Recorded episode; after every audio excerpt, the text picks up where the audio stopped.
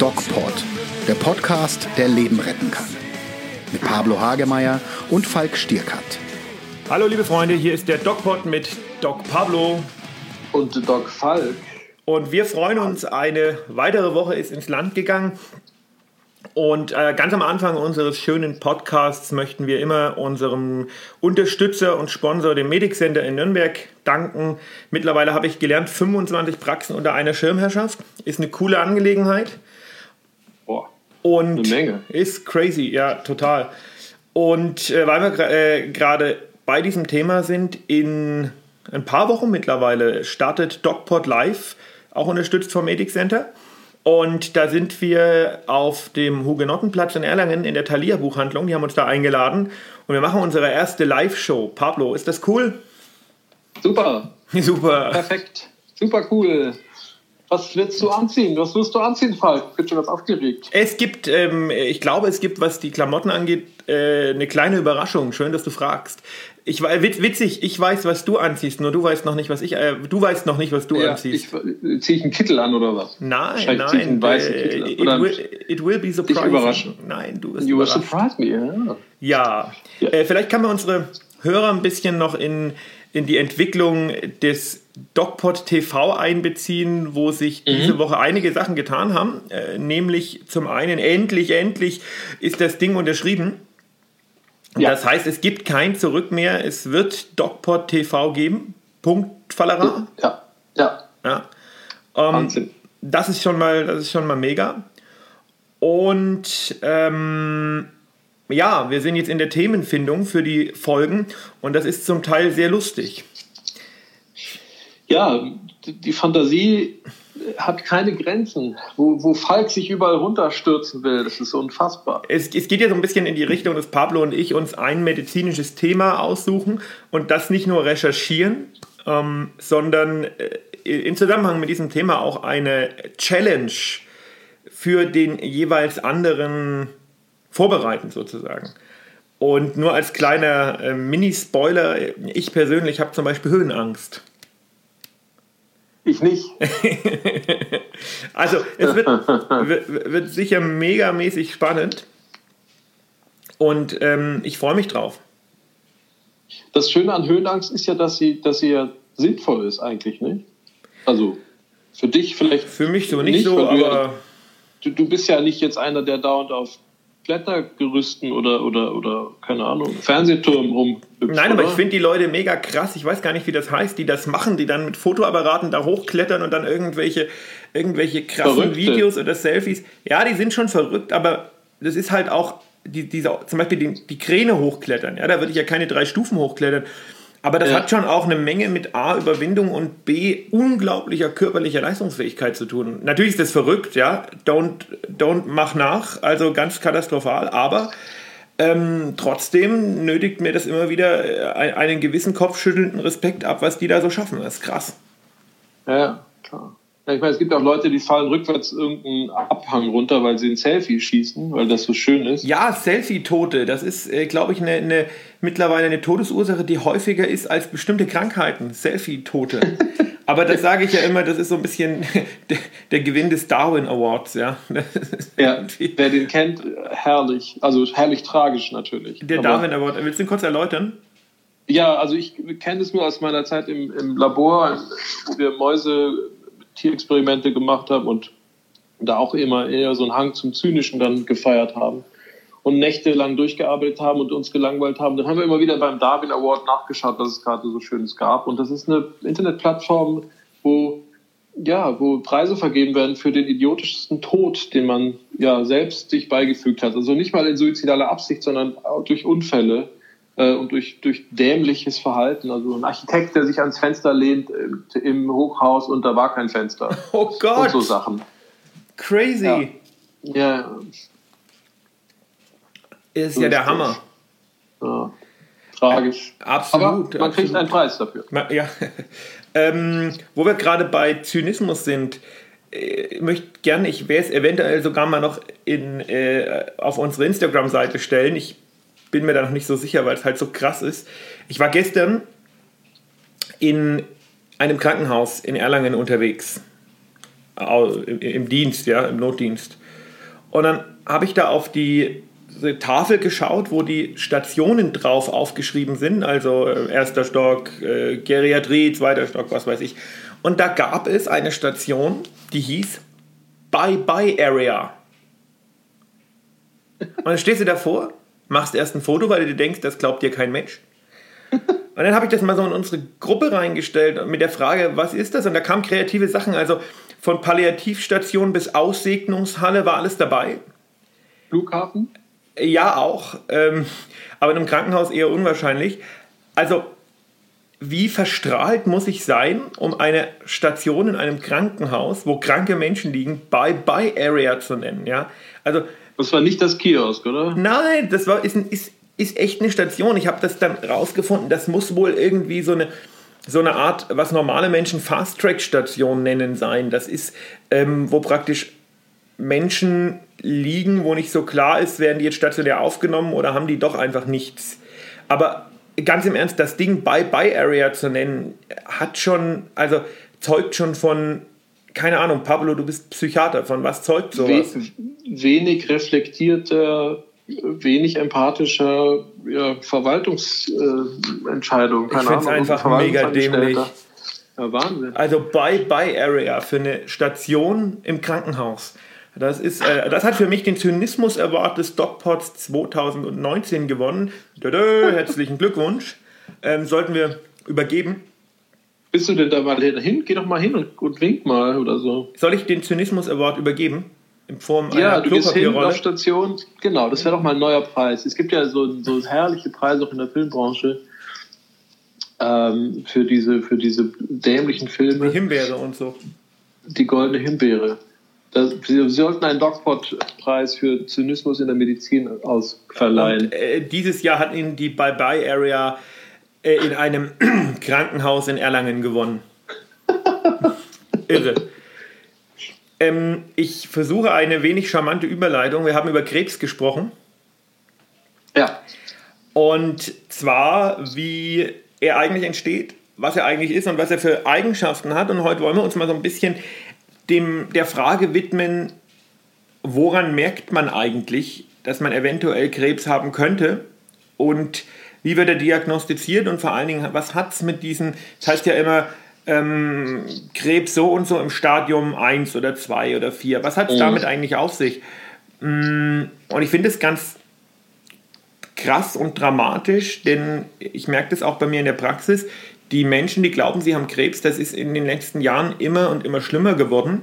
Und ich glaube, Pablo, du wirst mir es erklären können, das hat einen gewissen Google-Hintergrund, denn wenn du. Fußschmerzen mhm. googelst, hast du ein Osteosarkom oder sonst was. Wie, wie schätzt du das ein? Du meinst, die Leute gucken im Internet, wenn sie kleine Wehwehchen haben und treffen gleich auf Krebs? Ja, genau. Das ist, ist also. Äh, ja. Ja, das ist ja so ein positiver, genau. Also psychologisch kann ich, ist es ein Verstärker. Das heißt, du guckst rein, ein negativer oder positiver. Negativ heißt, wenn du schlechte Nachrichten liest, verstärkt sich dein Symptom. Wenn du positive liest, verstärkt es sich auch. Das heißt, du hast am Ende hypochondrische Ängste, Krebs zu haben. Ja. Und hast es wahrscheinlich gar nicht, weil ich weiß noch aus Vermutlich. meiner Zeit in der Pathologie, dass, dass Krebs ja gar nicht wehtut, nicht? also in den meisten Fällen, am Anfang zumindest. Ja, also sagt das mal den Leuten, die an einem schlimmen Tumor erkrankt sind, das würde ich ja, am Anfang, so nicht unterschreiben mehr. Wenn es losgeht, entsteht es schmerzfrei. Also mein Lungenkrebs ist, ist, ist nicht schmerzhaft am Anfang. Und deshalb wird es ja auch übersehen, leider. Ja, das stimmt. Und die ganzen anderen Symptome, die dazukommen, die sogenannte B-Symptomatik, die Begleitsymptomatik, das ähnelt ja eher einer schweren Grippe ne? oder einer leichten. Naja, die Begleitsymptomatik ist gar nicht so häufig. Das ist nur bei, bei einigen Tumorarten so. Die Begleitsymptomatik ist praktisch dieses äh, Abgeschlagenheit, Gewichtsverlust, Nachtschweiß. Da muss man schon, wenn man einen Patienten hat, der mit solchen Problemen kommt, muss man schon sehr hellhörig werden. Aber das in Anführungszeichen Blöde ist, dass sich nicht jeder Tumor so zeigt. Und das ist im Grunde auch das Fiese, dass sich viele Tumorarten erst zeigen, wenn es zu spät ist. Also es gibt zum Beispiel, weißt du, welches, welcher Krebs, welche Krebsform äh, die mitbeste Prognose hat, wenn man sie im Frühstadium entdeckt und auch generell die mitbeste Prognose? Hm, müsste ich jetzt, keine Ahnung, vielleicht irgendwelche Blutzellkrebssorten? Nee, das ist der Hodenkrebs. Das ist der, Ho der Hodenkrebs. Ach so. Weil den ah, ja, Hodenkrebs, okay. den ja, entdeckst du relativ früh. Weil man immer dran rumfingert, nicht? Du hast jetzt du gesagt, aber prinzipiell ist es schon, äh, merkt man schon, also jeder hygienische Mensch, ja. der sich regelmäßig wäscht, äh, merkt schon, glaube ich, wenn da irgendwas plötzlich komisch ist. Und ja. Deswegen. Aber einen geschwollenen Lymphknoten kannst du doch auch ertasten. Ja, aber ein geschwollener Lymphknoten ist bei Weitem nicht immer Krebs. Das ist auch so ein Richtig. Ding. Ne? Das ist also eher selten Krebs.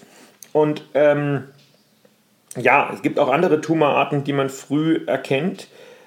Äh, ganz zynischerweise leider eigentlich das offenkundigste, den schwarzen Hautkrebs nicht. Den sieht man. Der wird sehr oft mhm. übersehen. Aber mhm. um nochmal auf die Symptome zurückzukommen, also es ist so, dass du tatsächlich das Ding entweder ertasten kannst, wie beim Hodenkrebs zum Beispiel, oder beim Brustkrebs, der ja auch, wenn er nicht gestreut hat, keine schlechte Prognose hat, eine eher sehr gute. Oder zum Beispiel beim Hodgkin-Lymphom, ja, eins der Tumorarten, die zum Teil die beste Prognose haben, wo man dann ähm, die Chemotherapie äh, schon wieder etwas runterfährt, weil man sagt, die überleben fast alle und die mh, mm, mit der Chemotherapie einhergehenden Begleiteffekte sind eigentlich zu stark. Also ähm, das sind so Tumorarten, Hodgkin-Lymphom, ganz viele Lymphknoten geschwollen. Das merkt man einfach mega schnell. Und das führt einem in der Regel zum Arzt und dann kann das in einem frühen Stadium entdeckt werden. Stadien kommen wir gleich noch dazu. Mhm. Aber so Lungenkrebs. Und was gibt es noch? Gibt es noch, gibt's noch andere, äh, also gibt, was sind so die größten Verwechslungen mit Krebs? Also nicht jeder Tumor, nicht? also nicht jede Schwellung ist ja gleich Krebs. Ne, das musst du als Bergdoktor, Doktor doch wissen. Also, ähm, was ist. Das ist immer eine Immun Autoimmunerkrankung. Nein, das hast du ja erfunden. Das sind ja Sachen, die du erfindest und dann als Wahrheit. Ja, wenn du den Bergdoktor zitierst, dann muss ich auch damit kommen. Ja, also der größte ähm, Verwechsler ist der sogenannte große Imitator und da hat man echt Glück, wenn man dann rausfindet, boah, es war in Anführungszeichen doch nur das, nämlich die Tuberkulose. Ja. Tuberkulose so und Krebs ja. ähneln sich in der, also Tuberkulose und Lungenkrebs, aber auch andere metastasierte Krebsarten ähneln sich in ihrer klinischen Präsentation, also das, was sie mit dem Patienten machen, total. Ja. Und das und ist, ist, wieder im Kommen, Tuberkulose. Ne? Das ja, ist ja auch durch die, ähm, durch die, ich sag mal, ähm, sehr grenzfreie Völkerbewegung, die momentan stattfindet, egal ob das Tourismus ist oder Flüchtlingsbewegungen oder so. Ähm, also durch das Wegfallen von, von Grenzen und durch die uneingeschränkte Fähigkeit, sich auf dem Globus äh, frei zu bewegen, sind diese Erkrankungen wieder voll da. Mhm. Mhm. Ja, also Tuberkulose, das war, ich weiß noch, als ich 2015, als die Flüchtlingswelle auf dem Höhepunkt war, und da habe ich ähm, für ein paar Erstaufnahmeeinrichtungen gearbeitet und auch eng mit dem Gesundheitsamt. Und was da, wie da das Thema Tuberkulose plötzlich wieder hochkam, zum Teil mhm. auch mhm. ähm, stand man da vor, also wie, wie, wie, wie das Kaninchen vor der Schlange weil man mit dieser Erkrankung im Grunde kaum Erfahrungen hatte. Und ich weiß das noch, da wo mhm. ich das gemacht habe, ähm, ich benenne da jetzt mal lieber die Stadt nicht, äh, war im Gesundheitsamt, das war also katastrophal aufgestellt. Da gab es eine Ärztin, die hat irgendwie Ahnung von Tuberkulose gehabt. Ne? Und das war ein Chamäleon, die saß eigentlich normalerweise da in ihrem, in ihrem Zimmerchen im Gesundheitsamt und hat nicht viel gemacht, weil sie das Problem nie hatte. Und dann kam das auf uns zu plötzlich. Und ich war ganz oft bei der und die hat regelmäßig geheult, weil die gesagt hat, ich kann das ja alles nicht mehr verantworten. Sie, mhm. Es gibt niemanden, der da wirklich Ahnung von hat. Ähm, natürlich gibt es viele Lungenfachärzte und Pulmonologen, die das dann jetzt alles wieder aufgegriffen haben. Aber damals war das schon sehr beeindruckend, wie das alles wieder kam. Also das war ähm, das, das hat sich dann irgendwie gelegt gehabt, weil man ja doch die Tuberkulose ganz gut behandeln kann. Aber da stand man kurzzeitig mal echt vor einem Problem. Hm. Eine bakterielle, eine bakterielle Infektionserkrankung, ne? Richtig. die Tuberkulose. Richtig. Tuberkel. Ja. Wer hat ihn entdeckt? Wer hat ihn entdeckt? War das Herr, der Herr Koch, oder? Der Robert Koch. Frag mir eine Frage, deren Antwort du nicht kennst, Pablo. Die Antwort kenne ich. Ja, das ist ja gut. Hast du Charité gesehen? Habe ich äh, nicht, obwohl doch, habe ich gesehen. Das aber jetzt gibt es ja Teil 2. Ne? Ja, genau. Nee, Also ich gar hab- keine ich so hab- schlechte nee, nee, Serie, ich hab- muss man sagen. Ganz ja, gut. Ich habe nee, ich hab das Buch Mikrobenjäger von Paul de Cruz gelesen. Ah ja. Ein Klassiker und da kommt, äh, kommen viele vor. Pascal, äh, Pasteur, sag ich schon. Pascal. Aber wir reden heute über Krebs. Pascal auch. Wir reden über Krebs. Wir reden über Krebs. Was, und es gibt ja auch Bakterien, die Krebs machen. Das haben wir ja mal erzählt in, vor zwei, drei Folgen. Viren, Das, das Viren. Magengeschwür. Ach so, Na, ja, das, das auch, das auch, ja, ja. Es gibt Bakterien, die zu Krebs, das, das, der Helicobacter äh, ist so ein, kann in seltenen Fällen aus einem Magengeschwür, ähm, aus einer Magenentzündung Krebs werden lassen. Und der, ähm, ja, Viren gibt es auch, ne? das HPV-Virus, man kann sich ja mittlerweile auch impfen, ähm, die dann Ja. Gebärmutterhalskrebs äh, machen können. Und das ist äh, eine ernste Angelegenheit. Denn Gebärmutterhalskrebs ist so eine Sache, die es eigentlich heutzutage bei einer vernünftigen Vorsorge nicht mehr geben müsste. Ähm, auch Ja. da wieder Symptome eigentlich relativ früh. Und wenn wir jetzt mal über die, das Thema Symptome reden und über die Frage, wie merke ich, ob ich Krebs habe, würde ich gerne mal das Thema ähm, Screening-Untersuchung so mit in den Raum werfen, denn das wird oft ganz falsch verstanden und das ist eine unglaublich schwierige und wichtige Angelegenheit. Pablo, was ist denn eine Krebs-Screening-Untersuchung? Du jetzt als Psychiater, der damit nicht so viel zu tun hat, sag mir mal landläufig, was du darunter verstehen würdest. Ah, keine Ahnung. Ah, das. Screening. Das heißt, wir gehen regelmäßig zum Arzt ab einem bestimmten Lebensalter, weil wir da wissen, da häufen sich die Krebsarten. So würde ich das mal definieren. Ja, das Problem ist, dass du mit konventionellen Untersuchungen keinen Krebs rausfindest. Ne? Wenn du Blut nimmst und ähm, ein EKG Sag machst. das mal dem Bergdoktor. Ja, wenn, du- wenn du Blut nimmst und EKG machst, den Patienten untersuchst, findest du in der Regel, der kann ein fortgeschrittenes Tumorleiden haben, das findest du nicht. Ähm, Eine Screening-Untersuchung ist eine Untersuchung, eine ganz spezielle Untersuchung auf eine spezielle Krankheitsform, also auf einen speziellen Krebs, wie zum Beispiel die Mammographie. Ähm, die, diese Untersuchungen unter, unterziehen sich im Grunde alle Menschen in der Versuchung oder in der Hoffnung, die Erkrankten in einem frühen Stadium rauszuziehen. Und da hast du natürlich einige Probleme, weil du mutest auch den Gesunden eine Untersuchung zu, aber die wissen ja nicht, ob sie gesund sind.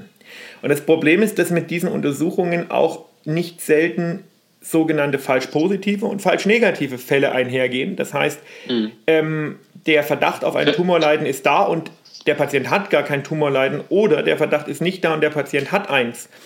Ja. Und deswegen sind diese Screening-Untersuchungen, das heißt, wir untersuchen die ganze Bevölkerung oder wir bieten es zumindest an, extrem schwierig in der Krebsfrüherkennung. Und eine der wenigen, die wirklich funktionieren, ähm, ist, da kenne ich mich jetzt nicht so gut aus, aber da muss ich einfach dem, äh, dem trauen, was mir die Frauenärzte sagen, die Mammographie und die Darmspiegelung. Da kenne ich mich jetzt wieder ein bisschen besser aus wo man tatsächlich sagt, ab 55, das ist so das Alter, wo, das, wo die Entwicklung dieser Krebsarten in der Regel beginnt, wird jedem Menschen angeboten, in Deutschland eine Darmspiegelung zu machen, um entweder einen Krebs zu diagnostizieren im Frühstadium oder die Vorläufer der Krebserkrankung, also die Polypen, die sich schon, die dabei sind, sich in Krebs umzuwandeln, zu erkennen. Und tatsächlich ist es so, wenn du einen sich im Anfangsstadium des Krebses befindlichen Polypen rausnimmst, ist der Patient geheilt. Wenn du das nicht machst, kriegt der Krebs und stirbt dran. Und das ist einfach krass. Das sind Screening-Untersuchungen, die wirklich funktionieren. Ne? Sollte man die vielleicht Was, wollt, was wolltest du sagen? Darmkrebsvorsorge betrifft, könnte man ja Du vielleicht schon kamst mit 50 gerade ganz machen, abgehakt drüber, lieber Pablo. Wiederhol doch, was du gesagt hast. Ich hab- So, Ja. Sollte man die Kann man- dann war weg. Okay.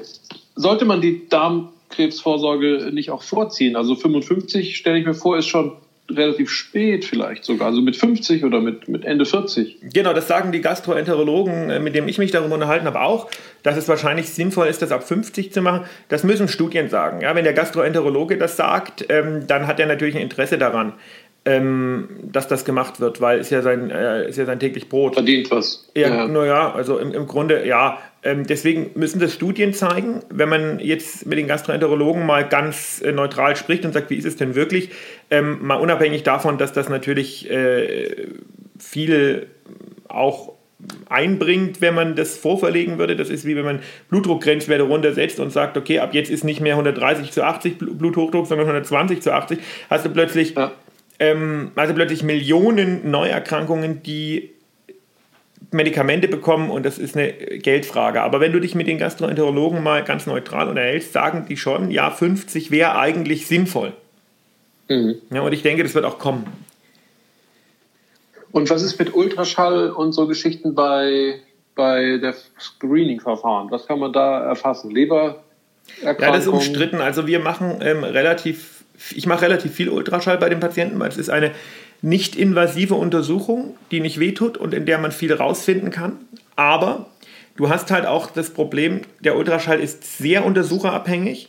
Das heißt, je mehr Ultraschalls der Untersucher macht, je besser der ist, desto ähm, höher ist die Wahrscheinlichkeit, dass er entweder nichts übersieht oder einen Befund als entweder äh, potenziell gefährlich oder als potenziell nicht gefährlich einordnet. Das heißt, der Ultraschall, da kommt es sehr drauf an, was der Untersucher kann.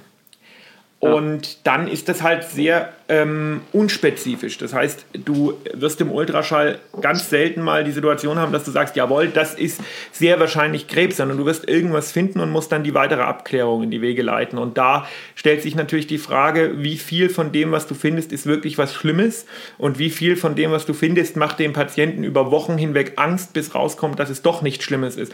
Und ich muss ehrlich sagen, aus meiner persönlichen Erfahrung, ist zweiteres eher der Fall. Also ähm, ich habe das ganz selten, dass mal, ähm, dass ich in meinem Ultraschall einen Befund sehe, der sich dann wirklich als Krebs erweist. Meistens klärt man es weiter ab und es ist nichts. Ähm, deswegen ist das ist das schwierig. Ich denke, den Ultraschall sollte man tendenziell eher fokussiert machen, wenn der Patient ein Problem hat. Und dann nochmal muss der Ultraschaller das wirklich können bei Schilddrüsenerkrankungen äh, häufig nicht. Also hat man ja oft diese warmen oder. Ah, da ist es ganz schwierig bei Schilddrüsenerkrankungen. Und da ist es ganz schwierig. Ne? Ich möchte ein bisschen Eigenwerbung machen. Im August kommt mein neues Buch raus, nämlich ähm, Der Schmetterlingseffekt im Grill von unser Verlag über die Schilddrüse. Trommelwirbel, Trommelwirbel. Trommelwirbel. Trommelwirbel. Und da erkläre ich das alles, wie das funktioniert mit den Knoten und gut und bösartig. Und auch da ähm, haben wir mittlerweile sogar gemerkt, dass die Wachstumstendenz von einem Knoten, das heißt nämlich, ob der, äh, ob der schnell wächst oder nicht, selbst das ist kein Indikator dafür, ob das gut oder bösartig ist. Also das ist extrem schwierig und extrem kompliziert. Ähm, möchten wir jetzt gar nicht so ins Detail gehen. Ich denke, über Schilddrüse können wir einen extra Podcast machen. Das würde sich ja, natürlich klar. anbieten, äh, wenn mein Buch rauskommt, das zu machen. ähm, ja, dann machen wir mal was über Schilddrüse. Dann machen wir mal okay. was über Schilddrüse. Machen wir was, ähm, was ich noch äh, bei, der, bei diesem Screening, und das kenne ich aus meiner Zeit in der Neurologie, dass äh, die Internisten oft den Kopf vergessen in der Tumordiagnostik.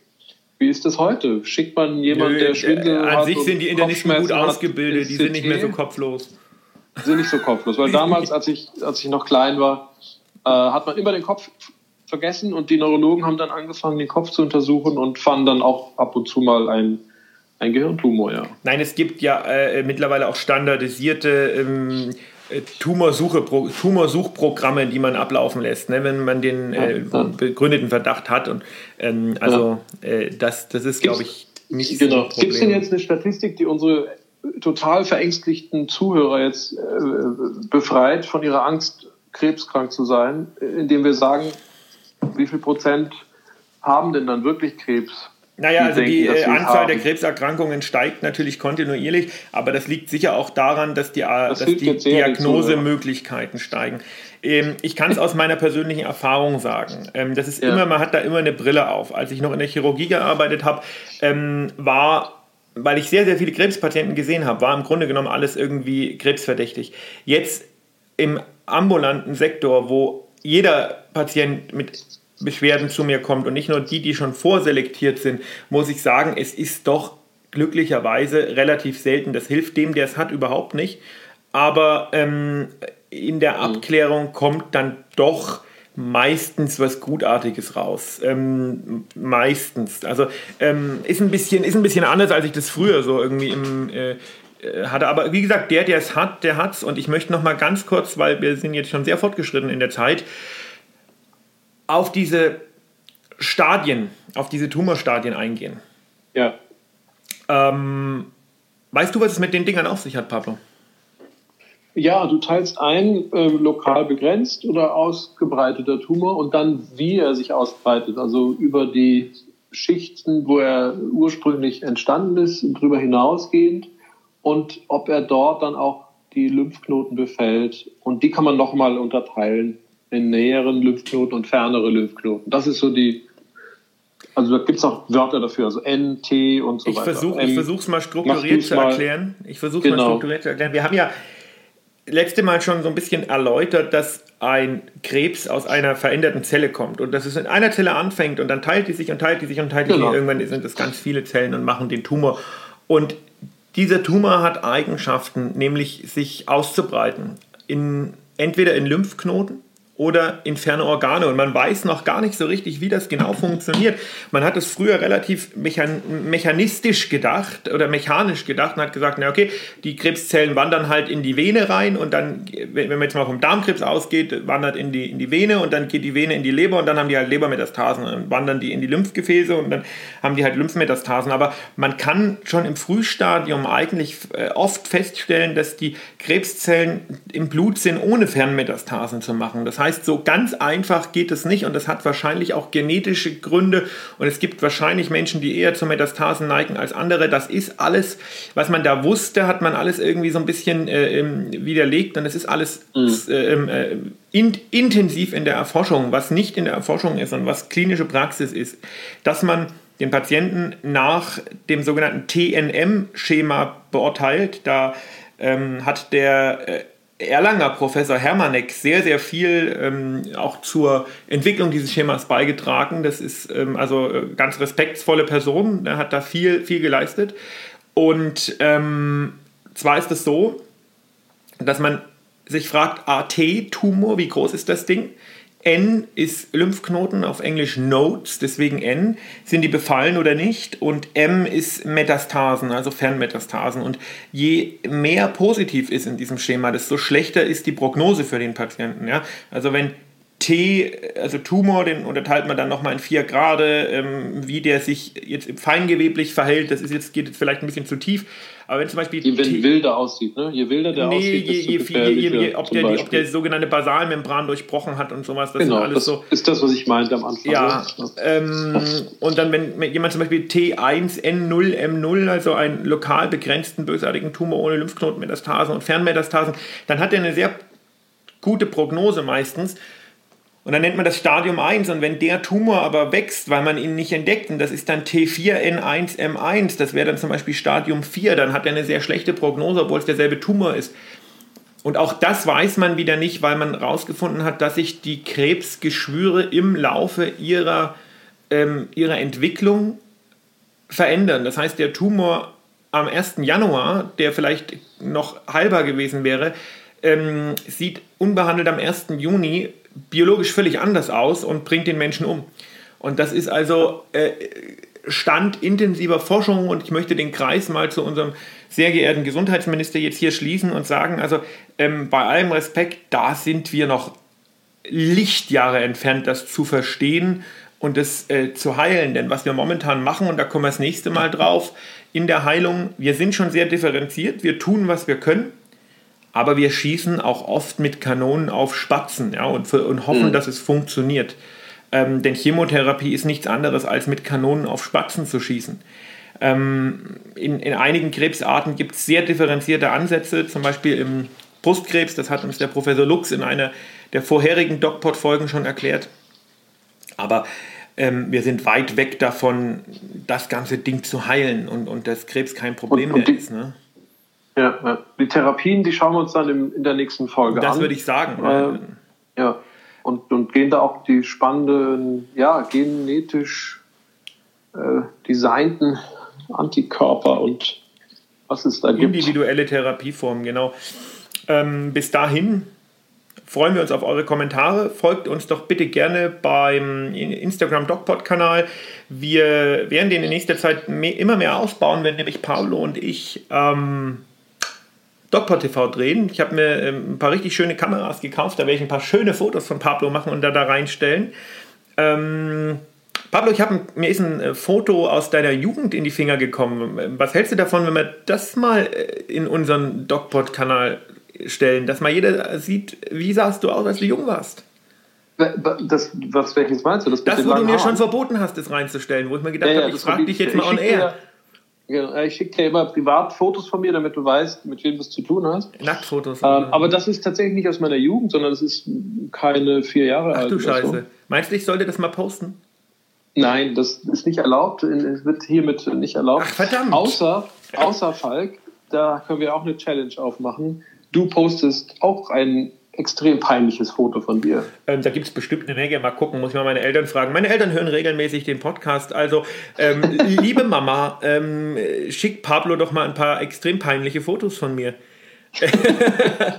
ähm, okay, äh, ja. worauf ich noch hinweisen möchte, ist unser YouTube-Kanal, der DocPod-Kanal. Wir sind momentan so ein bisschen, es ist, wir, wir, wir würden uns über mehr Zuschauer freuen, ich sage es ganz offen, denn wir äh, gehen jeder, jede Woche eigentlich einer spannenden Erkrankung oder einer spannenden Geschichte nach mit unserer Lisa. Die Lisa ähm, ist bei uns aus der PR-Abteilung und möchte die Welt der Medizin etwas ergründen. Und äh, wir unterhalten uns so über Sachen. Jetzt haben wir die Woche uns gefragt, wie läuft es eigentlich bei so einer Blutabnahme? Was wird da gemessen an Werten?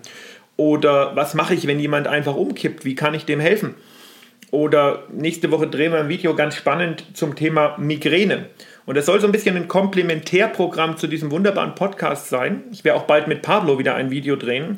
Und wir würden uns super freuen, wenn ihr ab und zu mal reinschaut, so ihr denn interessiert seid an den Themen und uns vielleicht auch ein paar äh, ja, kreative Ideen, Hinweise und Tipps gebt, wenn ihr vielleicht selber auch in irgendeiner Weise ein schweres Schicksal hinter euch habt, über eure Erkrankung reden möchtet, einfach Menschen ähm, sensibilisieren möchtet, meldet euch bei uns. Wir sind da immer auf der Suche, immer sehr offen. Wir wollen unseren DocPod äh, immer interaktiver machen, ausbauen und freuen uns da sehr auf ja, äh, euer Feedback.